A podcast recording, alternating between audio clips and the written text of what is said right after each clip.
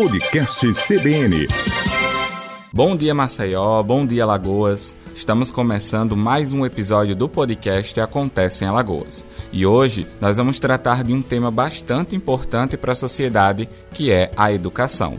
E para complementar o episódio, eu convidei Anderson Teixeira, professor do curso de Pedagogia da UNIT. Bom dia, professor, seja bem-vindo. Bom dia, querido. Bom dia a todos os ouvintes. Eu agradeço por estar participando desse momento tão significativo para a educação, tão significativo para a construção do conhecimento. Numa tentativa de diminuir e erradicar os ainda persistentes níveis de analfabetismo no Brasil, o Ministério da Educação, o MEC, ele lançou o Relatório Nacional da Alfabetização Baseada em Evidências, o RENAB, que é um extenso documento que traz experiências e estratégias de alfabetização adotadas em vários países. É, professor, para começarmos a nossa conversa, qual o objetivo do MEC com essa medida e o que é essa medida? Então, olha só, é, no dia 14 agora de abril, né, do respectivo ano, a Secretaria de Alfabetização é, do Ministério da Educação lançou esse relatório qual você ressaltou bem, o RENAP, né, que é um relatório nacional da alfabetização baseado em evidências. Alfabetização que emprega né, procedimentos, recursos, uh, cujos efeitos foram testados e se mostraram eficazes. Né? Então, uh, esse relatório, segundo o próprio MEC, ele apresenta experiências bem-sucedidas no contexto da alfabetização que foram desenvolvidas em diversos países. Ainda segundo o Ministério da Educação, o próprio MEC, esse documento ele tem por objetivo, na verdade, fazer uma, uma personificação, né, um resumo do ponto mais alto de todos os processos científicos voltados para a alfabetização, né, voltado para essas pesquisas, visando contribuir uh, com a melhoria da qualidade dessas políticas públicas, das práticas de ensino da leitura, da escrita, né, da matemática em todo o país.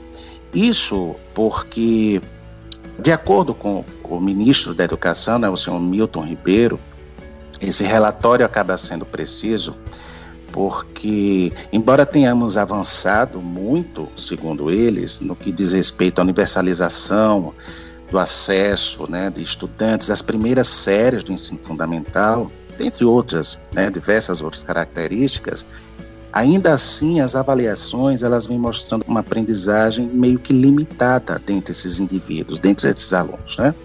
A exemplo dos estudantes não estarem, por exemplo, compreendendo o que se lê. Eles decodificam, mas eles não compreendem, eles não interpretam o que estão lendo, o que causa, obviamente, um analfabetismo funcional. Por conta disso, então nós temos, ou teremos, né, esse RENAB, ou seja, esse Relatório Nacional da Alfabetização baseado em evidências.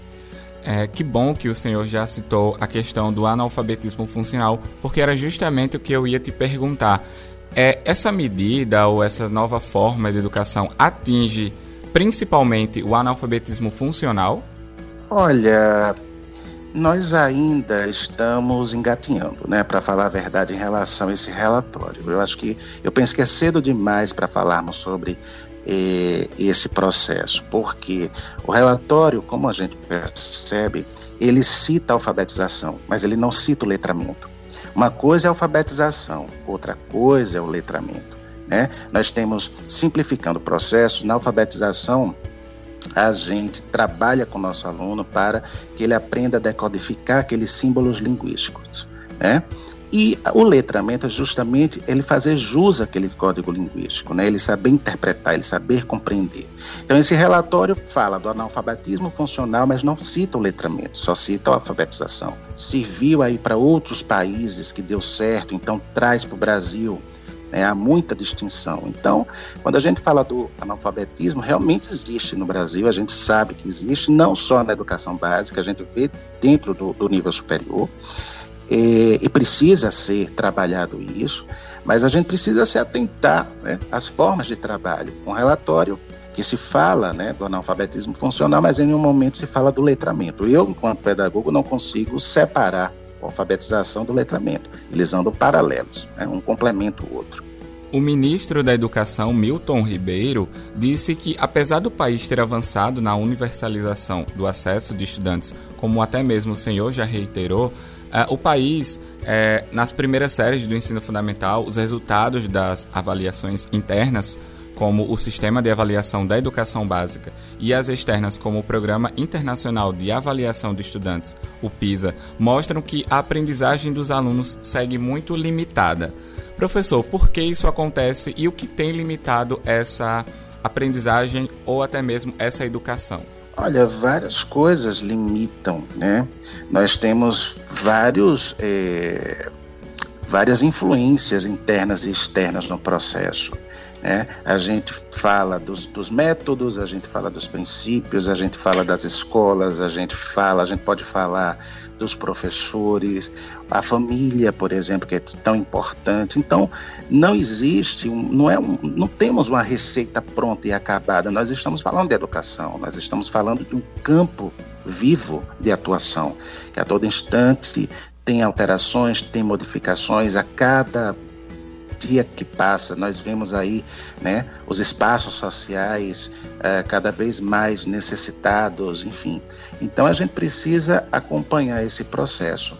E em relação à, alfabetização, em relação ao letramento, não posso deixar de falar dele, né, em relação à educação como um todo, a gente precisa de fato ter um, um, um direcionamento para o nosso aluno né, ver a necessidade, compreender a necessidade do nosso aluno, interpretá-la, para que daí a gente possa atender todas essas necessidades, né, nos baseando nos teóricos, nos baseando nos métodos, nos baseando nos princípios, dentre eles construtivistas, enfim, nos baseando naquilo que é preciso, mas não só focando na eficácia como o, o relatório traz, né? não é só focar no que é preciso fazer, no resultado. É preciso focar na capacidade do que está sendo efetivado, é preciso focar na capacidade de como eu, enquanto professor, como eu, enquanto gestor, dentre outras características, né, como eu estou fazendo para que as coisas tenham efeito, tenham significado, porque o aluno, na verdade, ele só aprende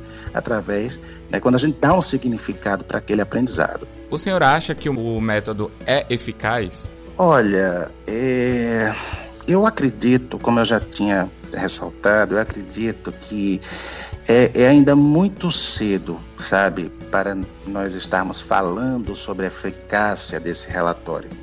É, eu já não falaria nem só sobre a eficácia, né, porque a gente busca o resultado, mas a gente precisa compreender né, como se se faz para se chegar a esse resultado. Então, antes da eficácia, eu sempre penso na eficiência. Esse, esse RENAB, esse relatório, é algo muito novo e que com certeza ele vai ser aperfeiçoado né, no decorrer aí do processo, como todo documento é, acaba acontecendo isso. Agora, é, como eu já tinha dito, para ser eficiente e eficaz, é preciso que a gente leve em consideração vários fatores, sabe? Sejam eles internos, sejam eles externos a esse processo educacional. É, fala, uh, falar de alfabetização, por exemplo, e não falarmos do letramento, isso é um, um, um equívoco muito grande. Né? Porque a gente fala do processo de decodificação, mas a gente não fala do processo do aluno compreender, interpretar esses códigos linguísticos. Então, como é que a gente fala, uh, a gente traz aí à tona a questão do analfabetismo e a gente não cita o letramento, sabe, como um, um, uma arma, uma arma que eu digo no, no, bom sentido, para trabalharmos aquilo. Né? Fica, isso me deixa bastante inquieto. Então, eu creio que seja ainda muito cedo para falarmos dessa eficácia, né? porque para termos eficácia, antes precisamos da eficiência. E para nós encerrarmos a nossa conversa, como esse novo método ele afeta as necessidades pedagógicas dos métodos de ensino e até dos mesmos dos próprios alunos e professores? Olha, é... existem vários fatores, né, como eu citei. São muitos os fatores que precisam ser levados em consideração. Então, tudo afeta, na verdade. É, como você mesmo ressaltou, o processo de alfabetização ele é, é muito complexo. Não, é, não existe uma receita pronta e acabada. Cada um tem uma necessidade, cada um. A gente precisa ter um olhar direcionado. Né? Dentro de uma sala de aula, por exemplo, nós traçamos um perfil de turma, mas dentro daquele perfil existem perfis. Né? Você precisa olhar para o seu aluno, independentemente do contexto sala de aula. Né? Ele tem necessidades ali que não são só cognitivas, tem necessidades conativas, ou seja, emocionais, dentre outros né, elementos. Então, é, quando a gente fala, por exemplo, como eu já ressaltei, alfabetização e letramento não é a mesma coisa, né? Nós já vimos aí a, a diferenciação. É, então é algo muito mais amplo né, é muito mais complexo do que a gente pensa. Então, é preciso que a gente leve em consideração muitos pontos, fator, todos os fatores internos e externos né, que acabam interferindo positivamente e negativamente.